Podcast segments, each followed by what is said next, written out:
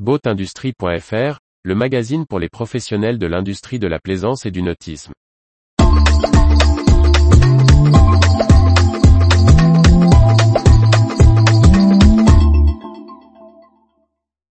Refi à Bordeaux, un opérateur majeur venu des Caraïbes.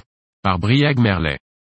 Le pôle Grande Plaisance Bordeaux Super Yacht Refi, passe une étape pour le développement de l'activité yachting dans la ville girondine, avec l'arrivée d'IMM Yachting, un spécialiste déjà implanté dans les Antilles. La société spécialisée dans le refit de grandes unités de navires de plaisance IMM Yachting a rendu public son installation à Bordeaux. Le groupe, fondé en 2007 par Fabrice Maître et désormais présidé par Norina Edelman, se dote ainsi de son premier site en Europe. Celui-ci dispose déjà d'implantations en Guadeloupe, à Saint-Martin et à Puerto Rico, avec des moyens importants pour la zone. Pour la dirigeante d'IMM Yachting, Norina Edelman, Bordeaux est une localisation idéale pour remplir les attentes exigeantes du monde du yacht, sur lequel le travail a débuté dès 2010.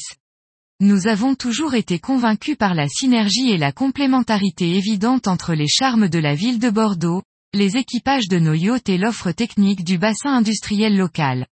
Nous sommes persuadés qu'il s'agit de l'endroit idéal pour développer le refit de méga yachts, notre spécialité.